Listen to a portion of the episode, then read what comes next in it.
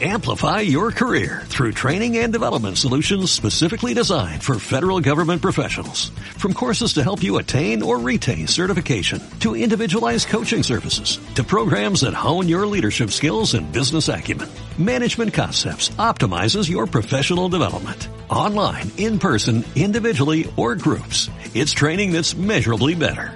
Learn more at managementconcepts.com. That's managementconcepts.com. Son las 8 de la mañana en Canarias. Caja 7 te ofrece los titulares del día.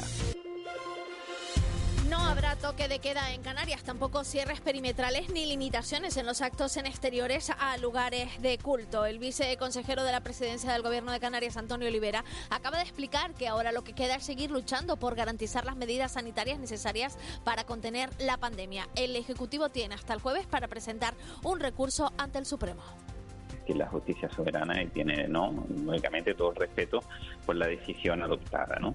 Ahora lo que, lo que toca es, eh, digamos, pelear hasta um, última instancia, digamos, por los elementos que consideramos eh, fundamentales para el control de la epidemia todavía en el momento actual, ¿no? En función de un poco de la información y de los informes que ha ido emitiendo Salud Pública, especialmente que emitió el jueves.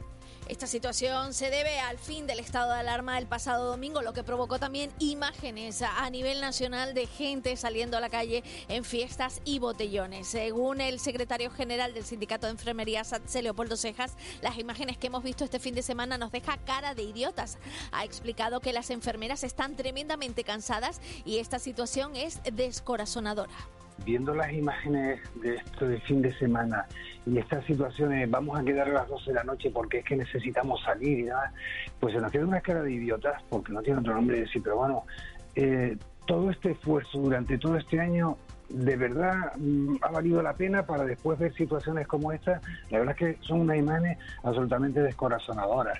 Cejas también se ha referido a la OPE de 2018 que afecta a 1.600 profesionales, entre ellos a 1.260 enfermeras. Ayer salía el auto que desestimaba los recursos, según entiende el sindicato de enfermería. Los procesos para categorías que tienen los procesos en marcha no se van a ver afectados, pero sí lo harán los auxiliares de enfermería y algunas categorías de médicos. Ayer sale el auto en el que viene a decir que desestima los recursos presentados, pero que el opositor no tiene por qué eh, sufrir los errores de la administración. Por tanto, entendemos, y así lo se refleja en su auto, que los procesos para aquellas categorías que ya han celebrado su examen y que tienen marcha no va a afectar. En definitiva, eh, por esta vía, enfermeros, matrones y fisioterapeutas podemos seguir adelante y hoy nace una nueva oportunidad turística en el Roque de los Muchachos, potenciando el astroturismo. La nueva normativa pretende preservar el cielo de la isla. Son palabras de Juan Carlos Pérez, administrador del Roque de los Muchachos, que no entiende la polémica por esta normativa. Ahora hay una oportunidad enorme, nace un centro de visitantes en la zona, nosotros en la cumbre de la isla de La Palma eh, hasta ahora estábamos completamente solos, los telescopios, vamos a decir, ahora aparece un centro de visitantes necesario buscado por estas administraciones que finalmente firmaron este convenio.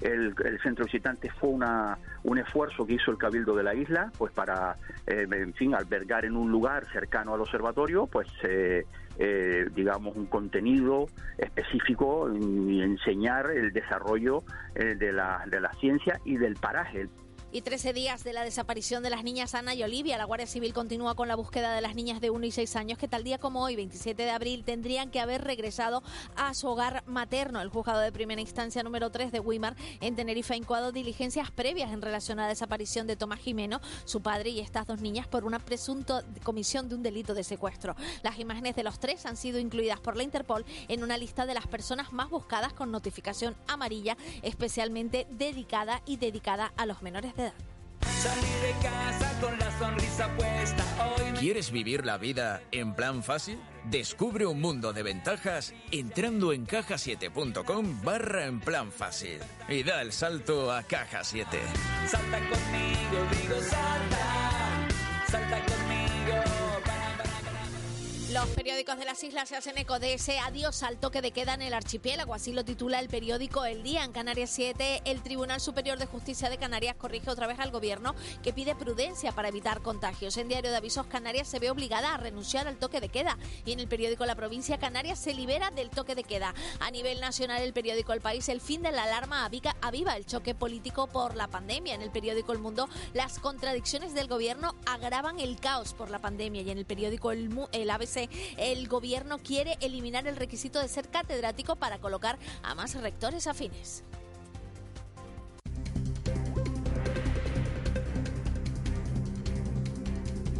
8 y 5 de la mañana vamos a conocer la situación del tráfico en las dos capitales de provincia canaria, Sebastián Pajé, Santa Cruz de Tenerife. Buenos días.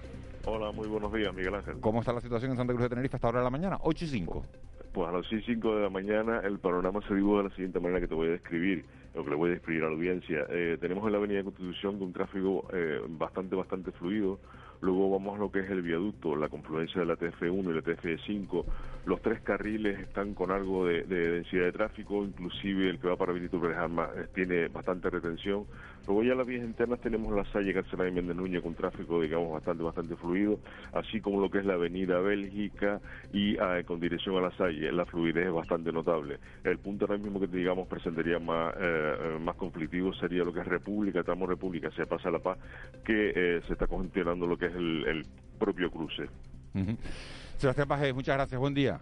Muy buenos días. De Santa Cruz de Tenerife nos vamos hasta Las Palmas de Gran Canaria. Ahí está Alfredo Pacheco. Agente Pacheco, buenos días. ¿Qué tal? Buenos días. ¿Cómo está la situación este martes? Pues mira, todavía nos queda bastante tráfico para acceder al túnel de Julio Luengo, tanto desde la Gran Canaria 23 como desde la carretera del norte. El giro hacia Juan 23 por la autovía marítima Mm, el entorno de Miller Bajo, eso todavía hasta ahora tiene cargado de tráfico, y la avenida Gelerita hacia Paseo de Gil y el Puente de la Feria es lo más destacable. Nada más, nada complicado, eh, un martes tranquilo entonces. Hoy amaneció tranquilo, sí. Y que dure. Gracias. sí, sí, por favor, sí. Gracias, buen día. buen día, chao. 8 y 7, de la situación del tráfico a la del tiempo. Vicky Palma, jefa de meteorología de Radio Televisión Canaria. Buenos días de nuevo. Buenos días, Miguel Ángel. Está clarito el día, Nubes, pero sin frío. No, ya en esta época. Un mayo, un mayo como Dios manda, ¿no? Sí, en esta época del año donde hace falta alguna prenda de abrigo a primera hora en, los pueblos más altos y en la zona más alta de medianía, al lado del mar, nos estamos despertando con una temperatura mínima de entre 17 y 19 grados que es bastante agradable. Nos despertamos con algunas nubes, eh, las tenemos incluso en algunos puntos del sur y suroeste de Tenerife y de Gran Canaria, pero esas irán desapareciendo a lo largo de las próximas horas. Y bueno, vamos a tener un día en principio con menos nubosidad que ayer, sin ningún tipo de precipitación y en el que vamos a poder disfrutar de numerosas horas de sol, donde más en las cumbres, en las vertientes sur y oeste, las islas de mayor relieve, y a lo largo del día mm, tendremos numerosas horas de sol aunque se verá alguna que otra nube típica de buen tiempo tanto en Lanzarote como en Fuerteventura y en La Graciosa. Temperaturas a mediodía en zonas de costa que irán de los 23 a los 27 grados más o menos, incluso podría haber algo más de 27 grados de forma muy puntual. Eh, tenemos viento alisio, va a ir ganando intensidad, quizás sea lo más molesto a lo largo del día de hoy y en los próximos días. En los municipios del sureste de las islas de mayor relieve, en zonas costeras del oeste y noroeste, pues irán apareciendo rachas fuertes, especialmente las primeras horas de la tarde que pueden superar los 60-70 kilómetros por hora y también por las noches habrá rachas de, viento fuerte, por ejemplo, en el municipio del Paso, la isla de La Palma, las zonas altas del sur de la isla de La Gomera y también la vertiente sur de la isla de Gran Canaria en, en la zona de cumbre. Pero es normal cuando tenemos este tipo de viento y hay mal estado del mar casi generalizado, porque el viento va a levantar oleaje, vamos a tener, lo, como decimos los canarios, el mar picado de viento a lo largo de las próximas horas y el mejor estado del mar lo vamos a encontrar en las playas del suroeste, en las islas de mayor relieve. Vicky, gracias, buen día. Adiós, buenos días. Buen día. 8 y 9 minutos. Un par de consejos publicitarios y nos metemos de lleno en nuestro desayuno en, de la noche al día. Tiempo de entrevista hoy con Francisco Denis, con Paco Denis, diputado del grupo Si Podemos Canarias en el Parlamento Autonómico. Será en solo un instante. De la noche al día, Canarias Radio. La Fundación Caja Canarias presenta la exposición de Picasso a Capur una invitación a recorrer la historia del arte gráfico contemporáneo que te espera hasta el próximo 22 de mayo en el Espacio Cultural Caja Canarias de La Laguna. Más información en www.cajacanarias.com. En Cristalam tenemos la solución definitiva para el exceso de calor en edificaciones. Nuestras láminas de control solar 3M para cristal con una reducción térmica de más de un 80% y libres de mantenimiento son eficiencia energética en estado puro, sin obras, sin cambiar los vidrios, en exclusiva en Canarias, solo en Cristalam. Visítanos en cristalam.com. Tu hija Carmendelia me acaba de mandar un mensaje aquí al móvil. ¿Y qué te dice? Me mandó un machango riéndose. ¿Con la cabeza redonda? ¿Eh? Eso es que fue al baño barato. A mí siempre me lo manda cada vez que va porque se asombra con los precios del baño barato. Pues le voy a mandar otro machango riéndose para que sepa que también puede ir de visita a la web elbañobarato.es. Una hora con Galdós en la radio pública de Canarias. Yo tengo una mancha horrenda.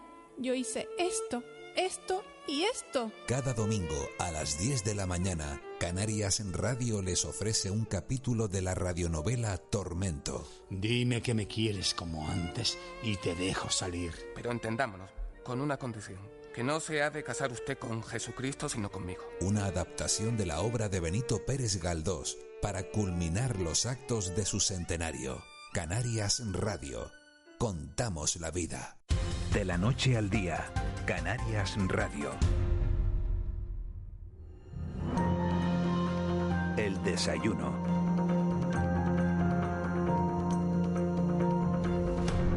8 y 11 minutos de la mañana de este martes, 11 de mayo, tiempo ya de, de entrevista en de la noche al día, tiempo para compartir café con un, con un protagonista de la actualidad. Y este martes vamos a desayunar con Francisco Denis, diputado del Grupo Sí Podemos Canarias en el Parlamento Autonómico.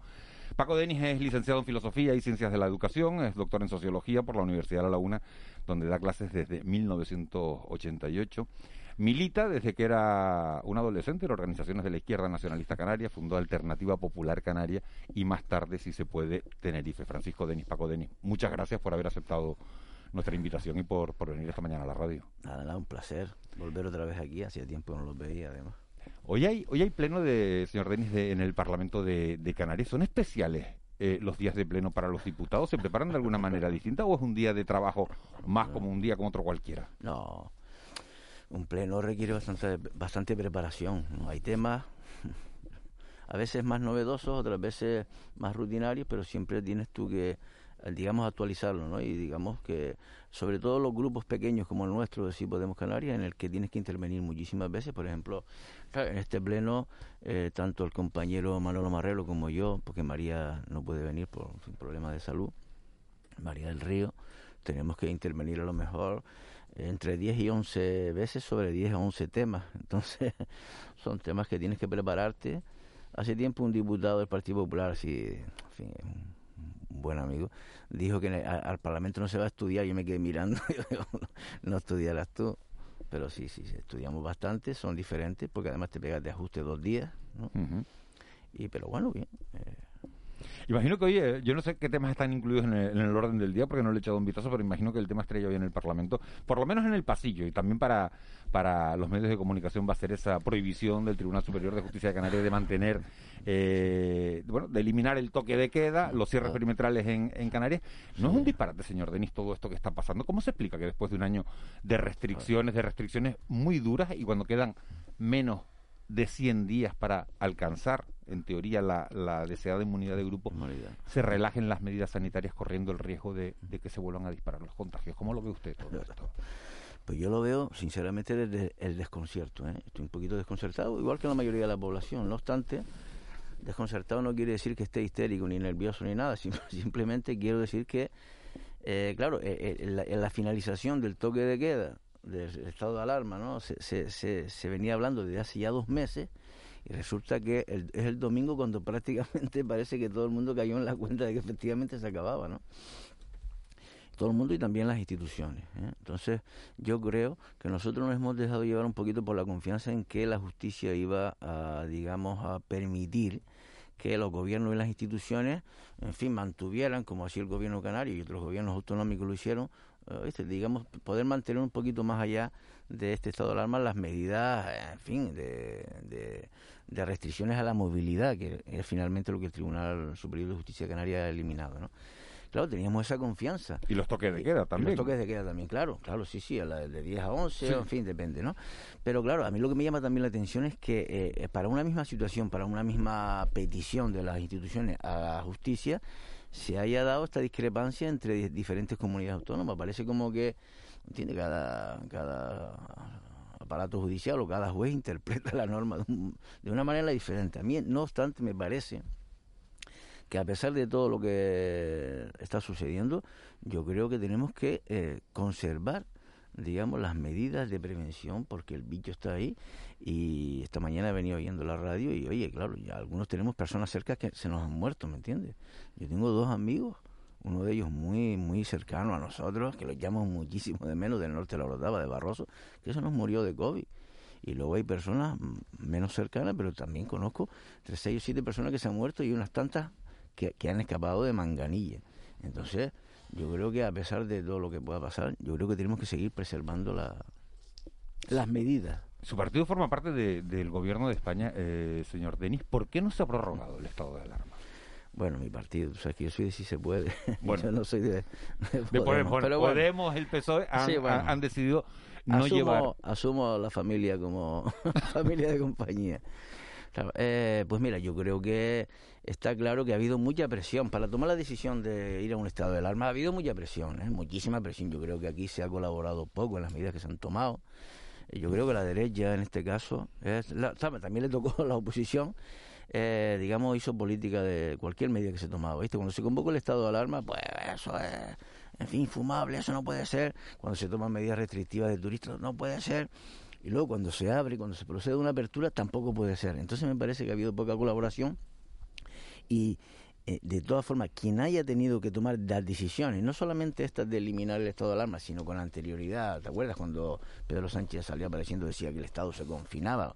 Oye, tomar esa decisión no es fácil, igual que te acuerdas cuando aquí se tomó, fin, la decisión aquella sobre la, la calima, el carnaval, que son decisiones complicadas porque hay muchas presiones, muchas llamadas de teléfono, ustedes lo saben, empresarios, trabajadores, gente enferma, en fin, son complicadas y yo creo, yo creo de todas maneras que lo que sucedió en Madrid en las elecciones estas últimas, eh, donde, en fin, hay una especie de atrincheramiento de una opción política de derecha, conservadora, nucleada en torno al Partido Popular, que ha planteado que, en fin, la libertad consiste básicamente en irse de bareto a las tantas de la madrugada, ¿no? porque eso parecía el lema de campaña, y ganan las elecciones por mayoría, me parece que también se ha sopesado en el sentido de que si se va a, a, eliminar el estado de alarma y se va a montar una bronca política tremenda y una movilización general de la población, pues todo eso ha influido. Yo creo que de todas maneras eh, ahora es fácil decir, pues, había que reclamar firmeza, ¿no? Y a lo mejor prorrogarlo o negociar para que se prorrogue, ¿no? Yo, por ejemplo, personalmente, ¿viste? Yo creo que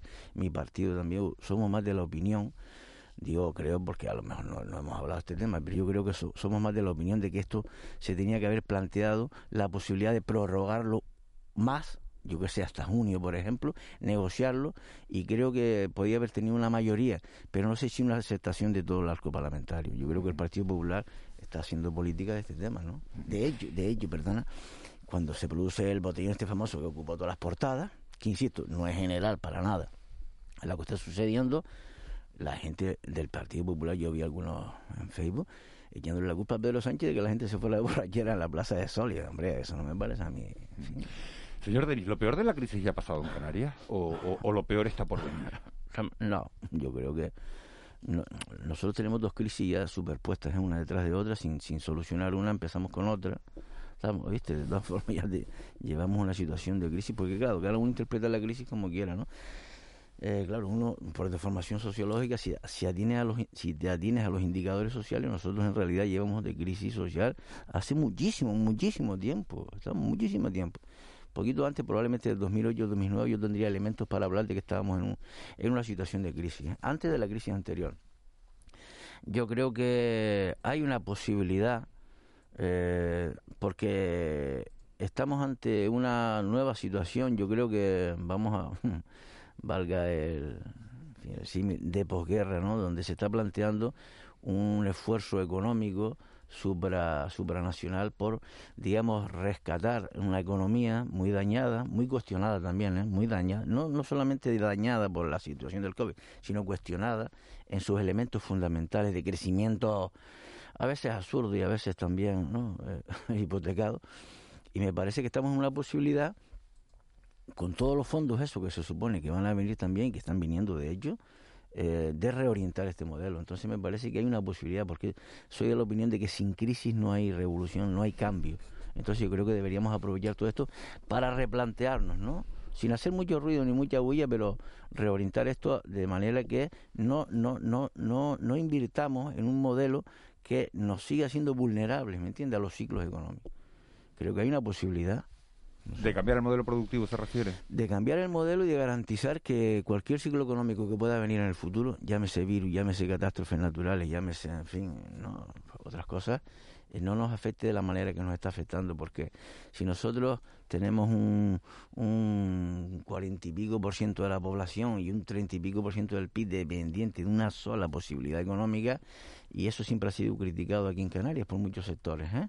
Muchos sectores, yo creo que eso no es bueno. El turismo también es el que nos, nos ha permitido el desarrollo de los últimos años, ¿no? Bueno, nos ha permitido el desarrollo, pero también se ha cargado otras posibilidades también de desarrollo. ¿me ¿Y cuáles son esas posibilidades? ¿Por, ¿Por, qué habría que apostar y hacia dónde habría, en su opinión, que reorientar a Canarias? Vamos a ver, que nosotros tenemos que quitarnos de la cabeza de que solamente podemos vivir de una cosa. Vamos, es que eso no es así. Los que tenemos una edad ya, yo cumplí 60 en febrero, cuando todavía no habían venido los turistas, coño, también vivíamos aquí, trabajábamos en Canarias, ¿viste? Sí, me acuerdo de los puertos francos, me acuerdo del comercio, me acuerdo del tráfico internacional, me acuerdo del sector primario, me acuerdo de un montón de cosas, quiero decir. Después llegó el turismo, eh, porque yo era de los chiquillos estos que estábamos en la playa de las canteras, jugando de chicos a mitad de los 60, a principios de los 60 y mitad. Y empezaron a quitarnos la policía y las normas municipales para que dejamos espacio para los turistas para poner hamacas, entonces nos prohibían jugar el fútbol y todas estas cosas, y en fin, no, no lo prohibían. Yo me acuerdo cuando empezaron a llegar, bueno, bien, fue un modelo, pero ese modelo empezó a acabar con todo el resto, ¿vale? Por, por determinadas circunstancias que a lo mejor requieren de una conferencia extensa, ¿no? Pero yo creo que tenemos ahora mismo la experiencia suficiente para saber que eso no puede volver a pasar y que ambas eh, actividades económicas pueden subsistir, me explico, pueden subsistir y tiene que haber una posibilidad de empleo. ¿no? Eh, buenos días, eh, señor Denis. Ha dicho usted eh, re reorientar sin mucha bulla, ¿no? Que me, me, ha hecho gracia la expresión, sin mucha bulla. Sí. yo le quiero preguntar por la brecha social, porque creo que a lo que usted se estaba refiriendo, ¿no? Que antes de la, de, de la crisis anterior, incluso ya aquí teníamos una crisis, ¿no? Sí, Propia. sí, realmente vamos, no se va a quedar nadie atrás, como decía el gobierno al, al, inicio de todo esto? ¿Cree, cree usted que esto es posible o, o realmente está pasando todo lo contrario y, y, lo de siempre? Los que menos tienen pagan, están pagando el pato. Bueno, nosotros lo que estamos intentando es que eh, precisamente los que menos tienen, los que menos han tenido siempre esto, ¿verdad? Eh, no paguen el pato, ¿no? ¿Eh? De hecho, por ejemplo, en, la, en, las iniciativas, en las intervenciones que yo he hecho en las últimas semanas, ¿no? Lo que estoy planteando es que eh, las ayudas que, vengan no se le den de manera a, modo de cheque en blanco a una patronal porque me parece que hay muchos sectores que están pendientes de este asunto, ¿no? Y me parece que no podemos eh, permitirnos el lujo de hacer más o menos lo que se hizo en la anterior crisis, de dar un rescate a la banca, ¿no? Y que la banca después ya, ¿me entiendes?, gestione, ¿no?, los créditos y las hipotecas como ellos quieran. Yo creo que estamos en el momento de apostar, y se ha apostado, ¿eh? Esta mañana venía oyendo por ejemplo, el incremento del empleo, que ojalá se consolide, porque significaría recuperar un empleo que nunca teníamos que haber perdido de más de 9.000 personas en ámbitos como la sanidad o, educación. ¿eh? Me parece que se está haciendo un esfuerzo. Aquí, por ejemplo, tengo que hacer alguna autocrítica por parte del gobierno por la cuota que nos corresponde. Yo creo que en el tema de servicios sociales, eh, que eso no soluciona la pobreza, eso simplemente gestiona una serie de ayudas, ¿no? La pobreza se arregla de otra manera, ¿no? Pero me parece que nosotros necesitamos muchísimo más personal, mu muchísimo más personal para gestionar todas las solicitudes de, de, de, ayudas que se están solicitando y no hay, porque traemos una herencia de, de escaso empleo público. Entonces a mí me parece que el, la, la fase esta de transición en la que nosotros vamos a entrar eh, o nos gustaría entrar ¿no? hacia un cambio de modelo, ¿verdad? Un cambio de modelo que no necesariamente quiere decir que desaparezca el turismo ni nada, no, no. Quiero decir que convivan otros, otras posibilidades. El 10% del PIB mundial y en ascenso. Ahora se ha frenado por la pandemia. Sí, sobre y que todo. Canarias, y que Canarias tiene un potencial. Es que, cuando dice las alternativas, bueno, vamos a llevar el turismo canario a la mitad. En, en, Canarias viven dos millones de personas, no lo olvidemos. Mm. Usted ha hecho una exposición sobre el puerto franquismo. En el puerto franquismo había hambre, había analfabetismo, había una desigualdad tremenda en Canarias. Sí. Había hasta dictadura, por cierto. Estábamos en los años 60, sí, claro, sí, claro, sí, o sea sí, que, sí. que la nostalgia Y me da había- la y impresión, había- señor ya- Denis, diputado, que es no. que no nos va a salvar, vamos. No, no, no es la nostalgia, estoy diciendo, estoy diciendo que hay una, una experiencia. Cuando yo, yo mano de la experiencia no quiero decir nostalgia, estoy haciendo una lectura en ese sentido eh, de que hay elementos, elementos que a nosotros nos pueden eh, orientar las políticas que estamos haciendo ahora. ¿Me explico? Entonces, hay errores que se han cometido en el pasado. Por ejemplo, yo creo, nosotros creemos, y una mayoría de la población, una mayoría de la población, no la, solo la que nos vota a nosotros, que aquí se ha destrozado en exceso el litoral canario, se ha destrozado en exceso. ¿Entiendes? Y, eh, y por ¿Lo ha ejemplo, el turismo o la autoconstrucción descontrolada? Claro, claro. Lo hay un modelo que ha, que, ha, que ha apostado, hombre, los sectores empresariales que han apostado por ese modelo, evidentemente. Un modelo turismo-construcción. Entonces, porque las cosas, tú sabes que en los años 80, sobre todo a partir de los años 90, vinieron de la mano una y otra, ¿no? Entonces mete gente. Además, cuando tú dices que el turismo representa el 10% del PIB, Mundial. Mundial, sí, sí, sí.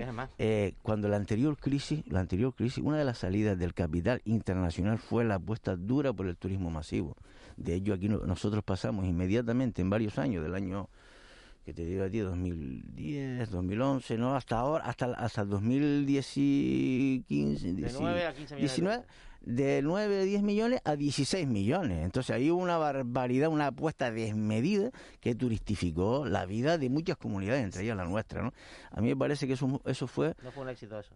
Pero fue con desde mi el- punto de vista, es una mantuvimos- hipoteca. Es pero una hipoteca. Mantuvimos un 35% de la población en riesgo de, de exclusión con toda esa Sí, sí, por- eh, por eso te ese récord turístico, ¿no? sí. Entonces, realmente usted, No, y el usted paro, y cree el que paro, perdona, Á- Ángeles te Sí, llamo. Ángeles, sí. Eh, perdona, y el paro también. Por ejemplo, yo tengo informes del año 94, me acuerdo que estudiamos en la, bueno, ya estábamos dando clases, los informes del, del Instituto Canario de Empleo, el paro, el paro en Canarias, cuando la, eh, viste, cuando el turismo estaba más al alza, el paro nunca bajó del 20%. ¿Entiendes? Se mantuvo en cifras del 20, 30, incluso llegamos al 30 y pico por ¿Cuál ciento. sería Pero- ese turismo?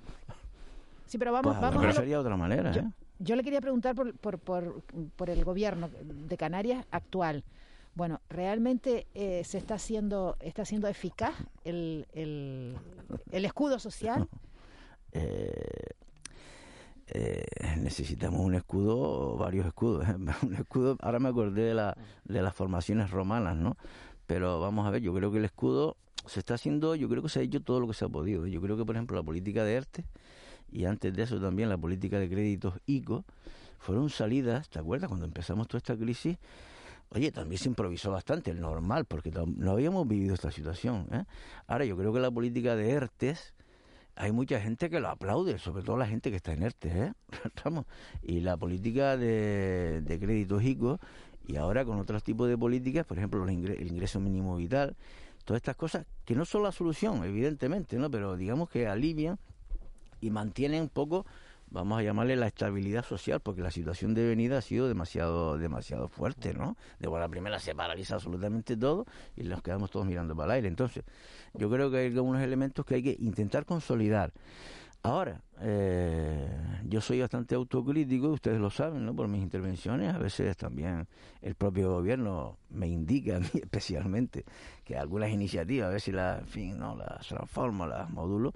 Yo creo que tenemos que hacer autocrítica porque a veces para hacer un pequeño cambio, eh, un pequeño cambio que es fácil, pues es muy complicado porque no hay voluntad política. Por ejemplo, mira, yo he planteado... Por ejemplo, que le iba a preguntar, por Sí. ejemplo...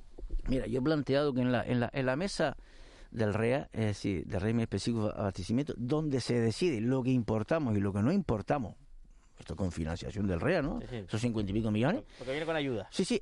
Y dado que además lo mayor que sea lo- la mayor cantidad de, elementos que vienen con ayuda repercuten en el sector primario, en la ganadería, en la agricultura y tal, estén las organizaciones agrarias presentes y no están.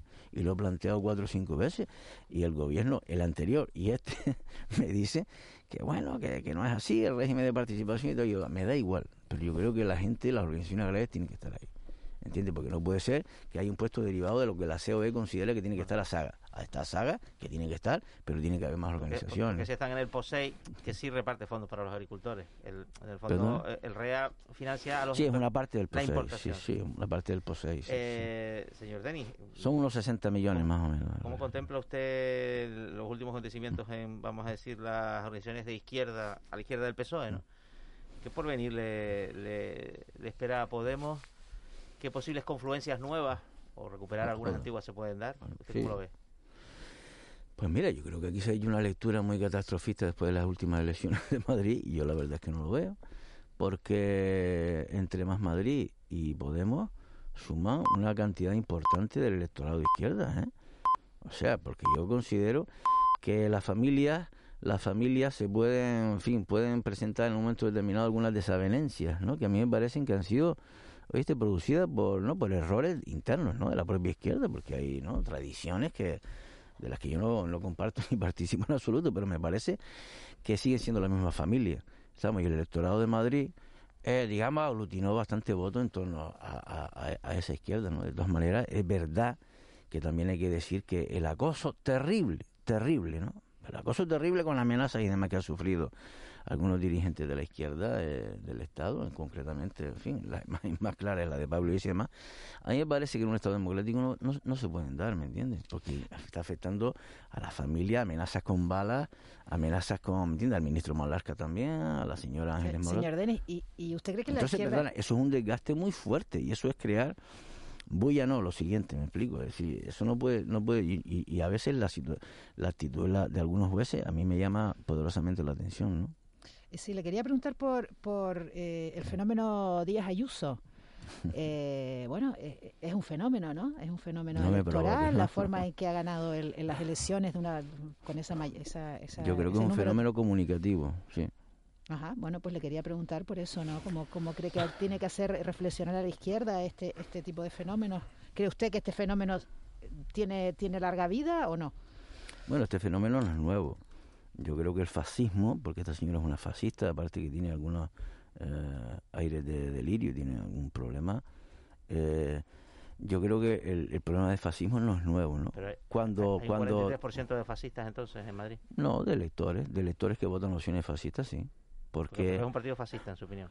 yo creo que el- eh, algunos algunos sectores del Partido Popular no nos olvidemos que Vox es una decisión del Partido Popular y Ciudadanos que en algunas de sus actitudes también tuvo actitudes demasiado de extrema derecha falangistas clásicas vienen todos del Partido Popular. Yo creo que todo ese movimiento de extrema derecha más fascista estaba contenido en el Partido Popular. No estoy diciendo que todo el Partido Popular sea igual.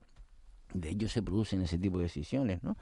Y ahora esta gente pues se ha desatado. Yo creo que eh, la historia nos enseña que cuando algunos intereses del gran capital de las multinacionales eh, se ponen en juego, se ponen en evidencia, digamos que hay respuestas políticas de todo tipo, ¿no? Y a mí me parece que el fenómeno, como usted le llama, como tú le llamas, Ayuso, eh, responde a, digamos, a eh, emborronar la, eh, complicar, complejizar, crispar la realidad para, también ayudado por importantes y potentes industrias de la comunicación, para intentar, en fin, desgastar la posibilidad de cambio, desgastar a la izquierda. Entonces, lo que se ha producido es la elaboración y construcción y puesta en escena de un populismo que a veces yo creo que raya en lo patológico a veces, ¿no? Porque, por ejemplo, cuando se dice eh, que la libertad es irse de caña o que no veas a tu pareja cuando lo- con la que te divorciaste, tú dices, pero es como Trump, ¿no? Es Bueno, pero es eso, eso- eso son frases, ¿no? Que se dicen en una campaña, ¿no, señor Denis? No, eso es hacer,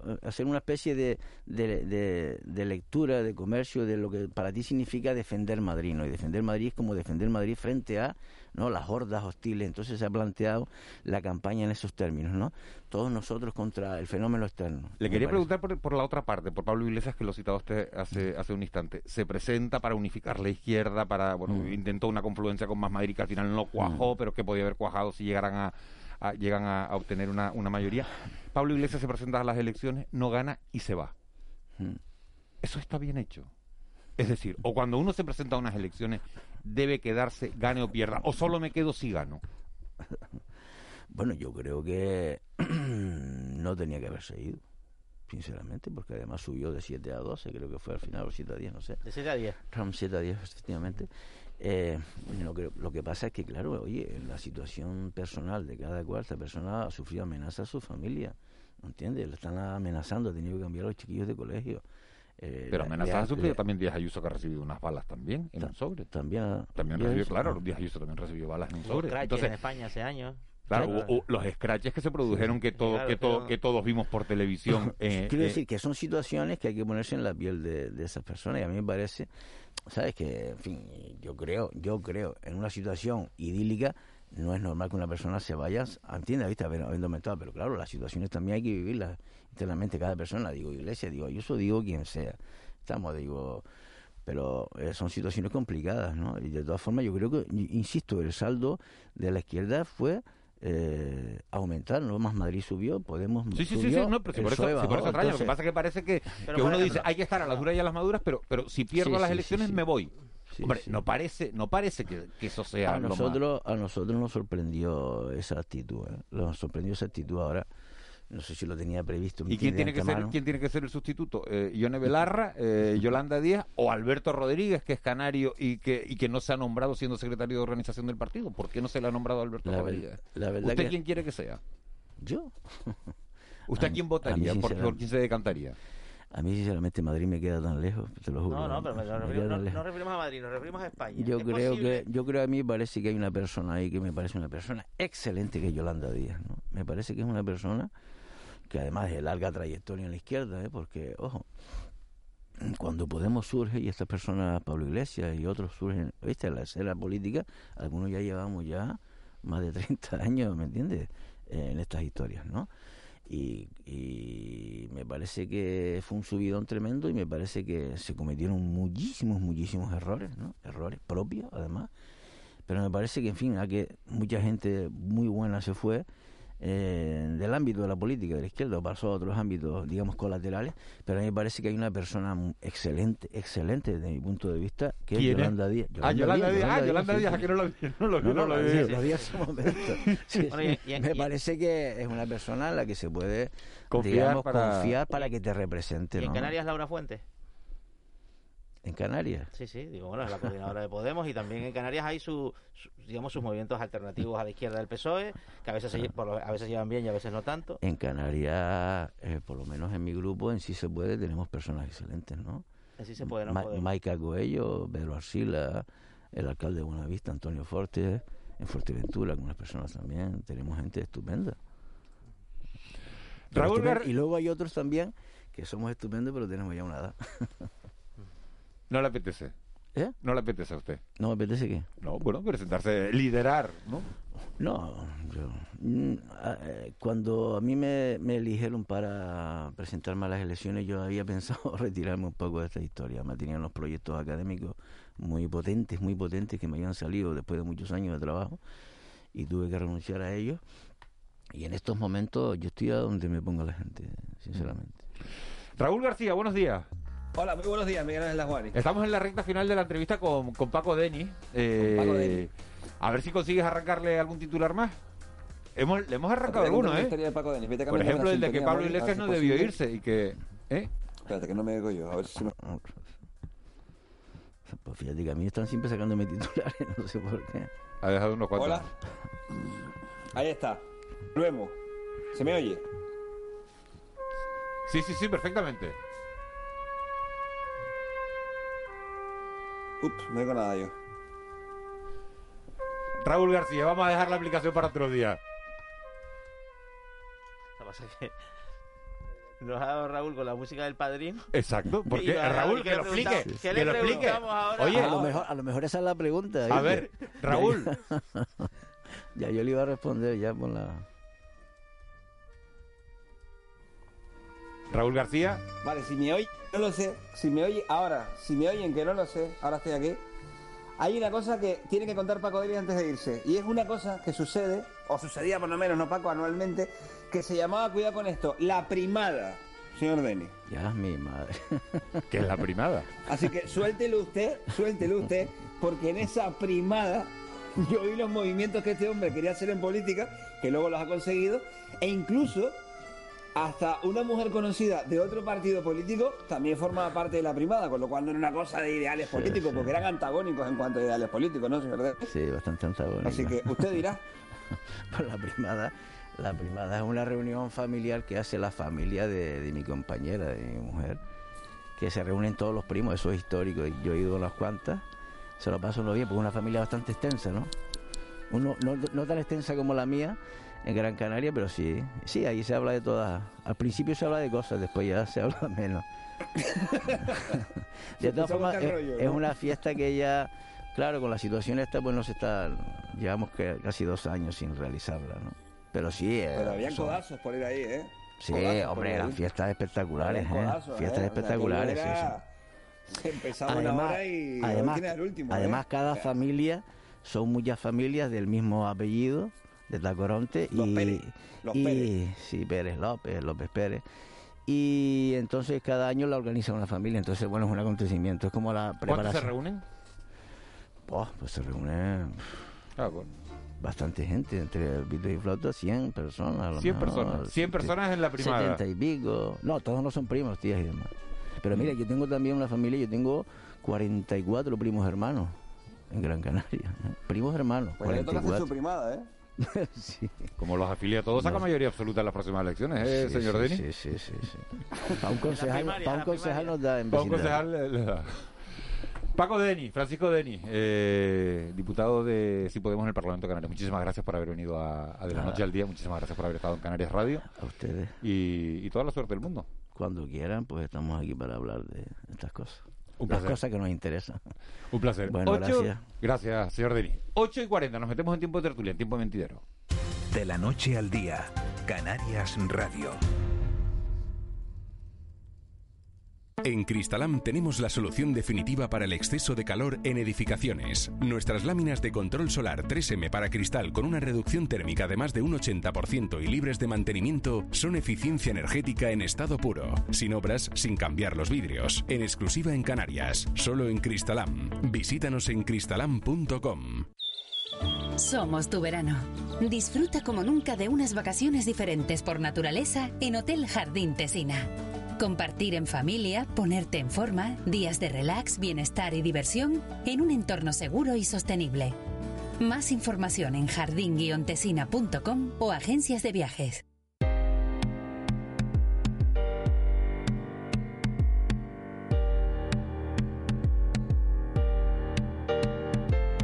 Ya tienes edad para no jugar para saber cuándo no has de hacerlo.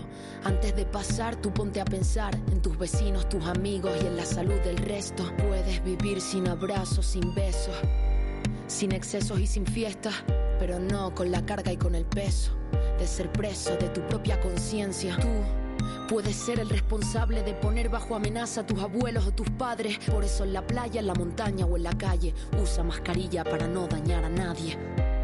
Depende de ti. Yo sí cumplo. Canarias Radio. Contamos la vida. Somos fuego. Somos océano. Somos brillantes. Somos aire. Somos testigos de lo que hemos sido y protagonistas de lo que queramos ser. Somos leyenda. Somos salitre. Somos cultura. Somos luz. Sin olvidar lo que somos y lo que queremos ser, vuela al futuro que imaginas. Somos más. 30 de mayo, Día de Canarias. Radio Televisión Canaria. De la noche al día, Canarias Radio. El mentidero.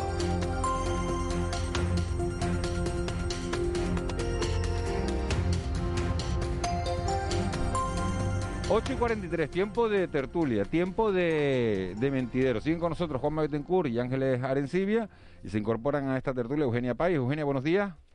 Buenos días a todos. Se te oye días. perfectamente con el teléfono de toda la vida. Y Nacho Afonso, bien, bien, con cierta preocupación, la verdad, estamos un poco escépticos ante la situación, pero bien. Nacho Afonso, buenos días. Muy buenos días a en- Eugenio, tú en La Palma los tienes ahí, los mantienes ahí a raya todos, vamos. Eh, Eh. Mira, Juanma, me encantaría seguir en la escuela del positivismo, Ah. pero la cosa se está torciendo. ¿no? ¿Lo, hab- lo hablas por el, por el final del toque de queda y por las imágenes que hemos visto, Eugenia? Sí, sí, yo realmente Vamos. estoy, de verdad, de verdad estoy muy preocupada, estoy muy preocupada porque nos jugamos economía, nos jugamos salud, nos jugamos eh, el futuro de un país al completo. En nuestra comunidad autónoma, evidentemente, Hombre, ha sido un paro que el Supremo haya dicho que no, porque yo creo el Supremo que- no ha dicho nada de momento. El no, Tribunal el Supremo no, bueno, el Supremo se tiene que pronunciar, digo el Tribunal Superior de Justicia de Canarias, ¿no?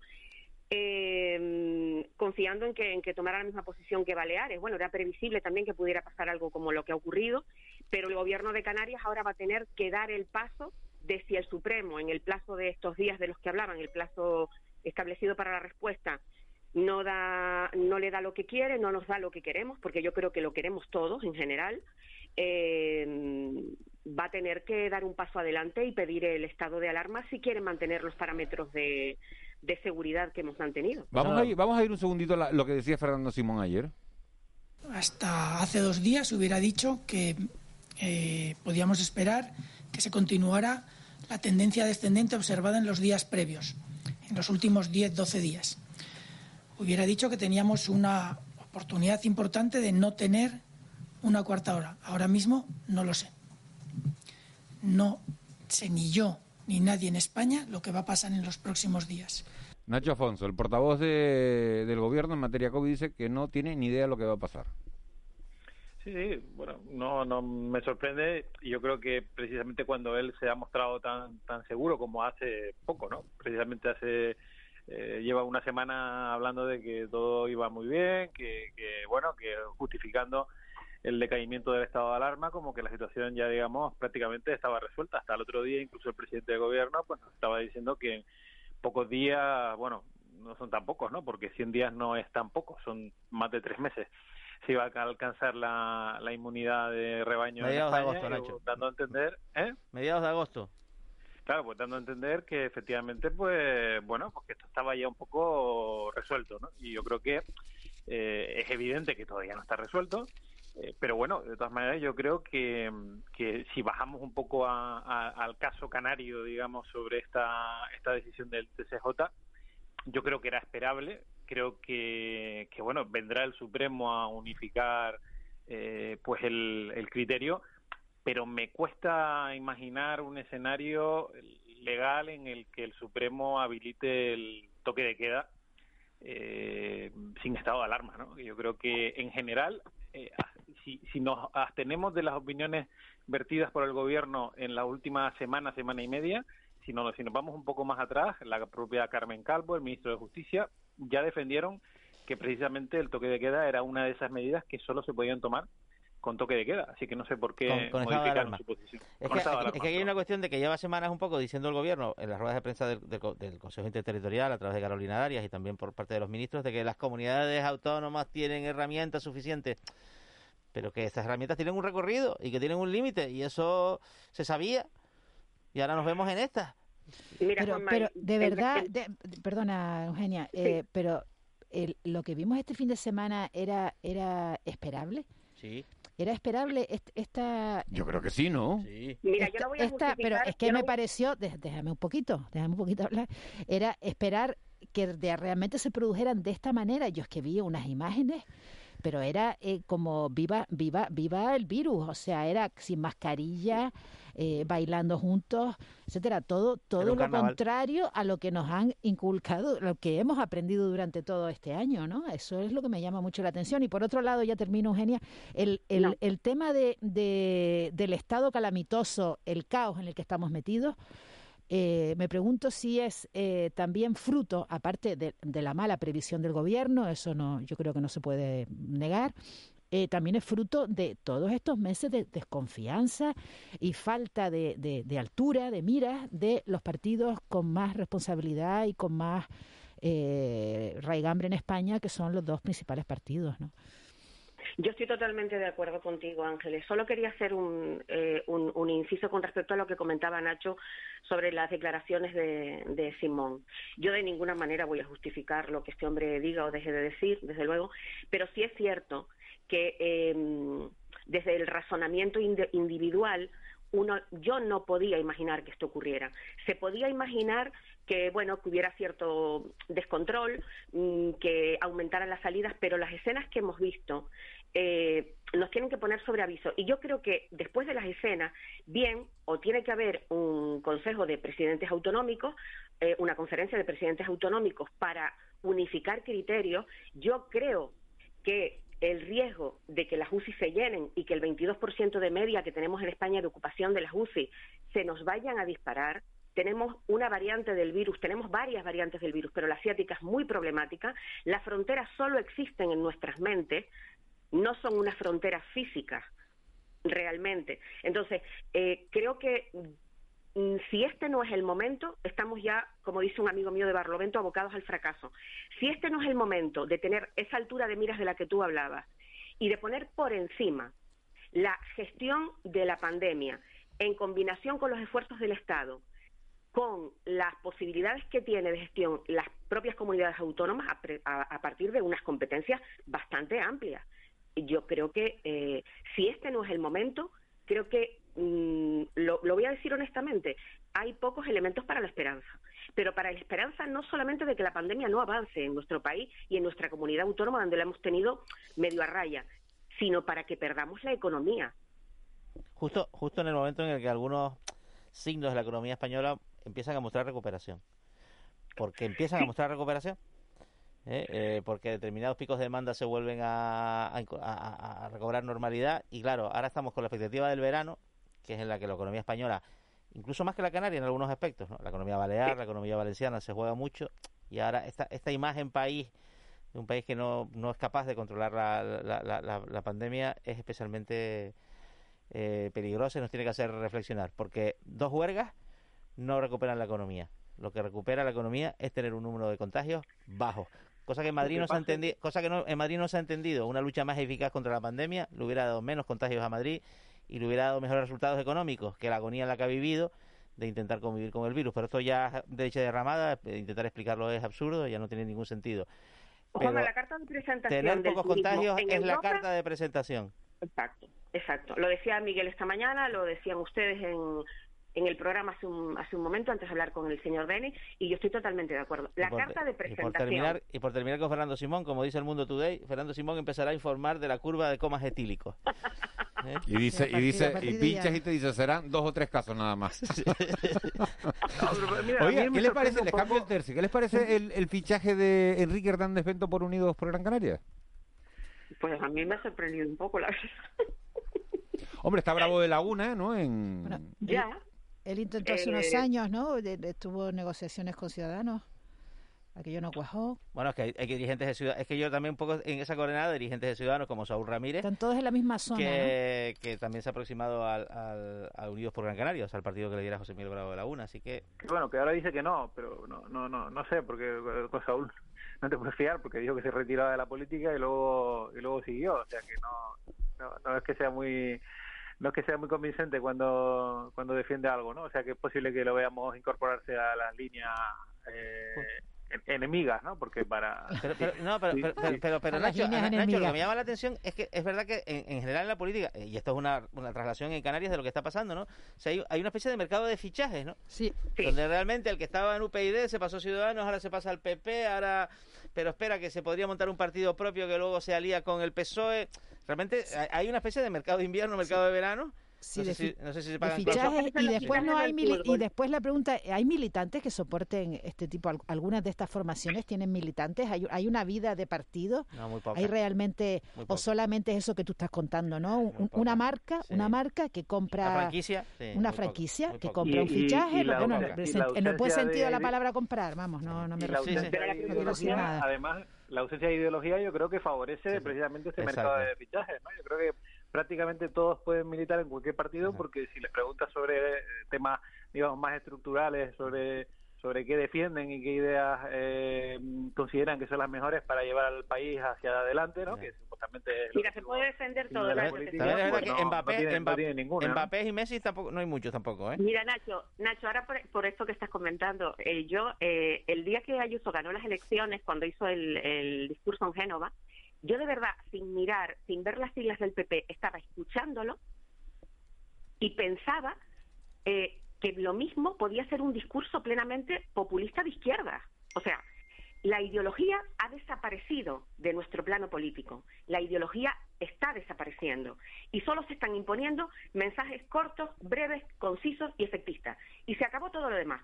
Y producto de esto y de este, de este cambio, eh, de, este mercadeo de, cargos, de, posibles cargos públicos para una, de, de cara a unas elecciones, eh, se está produciendo un desarraigo y un, y un demérito de la política tal y como la hemos concebido durante décadas en España a partir de la transición y antes.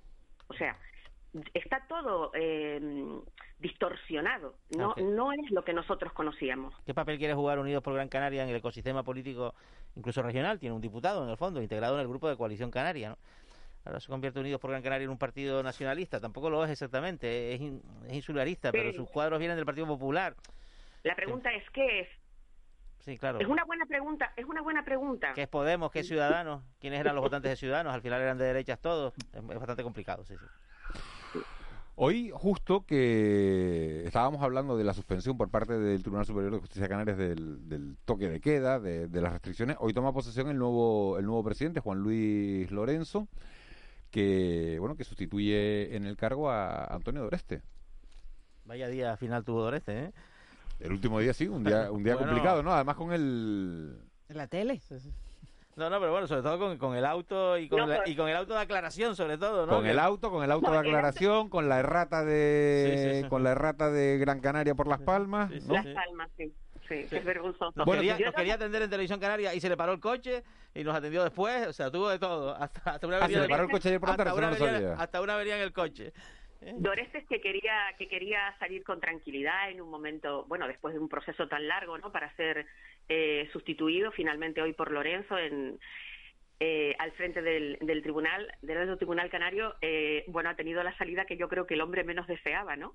Justo en unos días de enorme conflicto en, en el que, bueno, yo creo que el gobierno se siente un poco el gobierno confiaba en, en- en la buena voluntad, pero claro, la justicia está para aplicar eh, lo que pone la Constitución y, y no se puede Pero esperar quería, la les quería preguntar más. Eugenia, por el nuevo perfil, por el perfil del nuevo presidente, eh, de Bueno, Juan Luis Lorenzo, es que ¿no? no tengo, no tengo demasiados elementos de juicio. Adoreste, bueno, Adoreste, bueno, eh, lo conocemos, todos sabemos por, por dónde va. Yo no sé, Bueno. no sé mm, eh, cuál es el perfil de, en profundidad, ¿no? Perfil- tengo per- algunos per- elementos in- de juicio in- superficiales. in- integrante de una asociación judicial independiente, vamos a decir, de Mm, perfil, bueno. de perfil centrista y, y un, y un hombre de consenso que tiene una larga tarea por delante, ¿no? Pues, pues pinta, sí, pinta bien. Hombre, eh, el camino se hace andando, se dice, ¿no? De todas maneras, es tan importante en estos momentos, si algo nos puede salvar, es que por lo menos se mantenga la independencia de la justicia, porque todas las estructuras están muy desdibujadas. Entonces, yo creo que es muy importante las formas y el fondo, pero las formas también. Y va a ser decisivo, en fin, las decisiones que se vayan tomando y, en fin, el, en fin, el perfil que, Las cómo, lo, cómo se. Las decisiones eh, del el Tribunal Superior son siempre muy importantes, ¿no? Pero eh, yo quería comentar también el, el- el contexto, ¿no? El contexto en el que se produce este nombre, esta toma de posesión, eh, no solamente la pandemia, no solo lo que estamos hablando del estado de alarma, sino eh, las especiales circunstancias del Consejo, ¿no? El Consejo General del Poder Judicial, que no acaba de renovarse porque no llega a un acuerdo, en fin, que la, que la situación es complicada a cualquier lado que mires, ¿no? Sí, yo de todas maneras con lo del Consejo General del Poder Judicial, esto es como lo del, bueno, es que se pueden establecer tantos paralelismos en la ineficacia y en cómo todo está frenado, porque bueno, ahí están las elecciones de Cataluña, que dentro de unos días podemos ver que se vuelven a convocar elecciones. y lo 27 mismo de con mayo, el- ¿eh? El 27 de mayo, si no hay gobierno, catapum. Exacto, A votar. entonces ve- vemos el inmovilismo, o sea, eh, de- el Consejo General del Poder Judicial puede ser que continuemos en este debate Año y medio en funciones. tanto tiempo después sin que se tome una decisión de consenso, porque la palabra consenso, a ver, los políticos han perdido el norte de lo que es el consenso, porque la política es diálogo. Vamos a llegar a un acuerdo, es que los ciudadanos nos podíamos, no sé, yo me veo en eh, a mí me parece estar en una utopía, como una novela de Saramago. O sea, estamos desgobernados absolutamente, no solamente con el tema de la pandemia, sino con otros muchos temas. O sea, hay una hay una de- desafección total por la responsabilidad política. No digo la, la desafección del ciudadano por la política, sino la desafección por el propio político de lo que es la esencia de la política. Y a mí esto me preocupa enormemente. Nacho. Bueno, no, sobre Lorenzo, bueno, decir que yo creo que es un perfil que es interesante para el TCJ, es un, un, un juez bastante arraigado en, en- en Canarias, conocedor de, en fin, muchos años en, en Tenerife, también profesor de, de la Universidad de La Laguna. Bueno, yo creo que, que mm, efectivamente el perfil, o sea, le, toca ahora marcar un perfil independiente porque es justo, siempre la justicia requiere de, de jueces independientes, pero ahora precisamente con ese desarraigo un poco generalizado, pues es eh, más importante que, que nunca. Así que, bueno, gran reto que tienen por delante y seguro que, estaremos aquí para juzgarlo dentro de, de un par de añitos. Que lo haga bien, que, que eso será en beneficio de todos. Juan Betancourt, muchas gracias. Hasta, Hasta mañana. mañana. Ángeles Arencibia, hasta mañana. Hasta mañana. Eugenia, un beso muy grande. Un abrazo a todos. Nacho Afonso, delegado de Europa Press. Gracias. Un abrazo fuerte. Un abrazo, gracias. una- un abrazo fuerte. Le dejamos con Víctor Hugo Pérez y las noticias de las 9. Amplify your career through training and development solutions specifically designed for federal government professionals. From courses to help you attain or retain certification, to individualized coaching services, to programs that hone your leadership skills and business acumen, Management Concepts optimizes your professional development. Online, in person, individually, or groups. It's training that's measurably better. Learn more at managementconcepts.com. That's managementconcepts.com.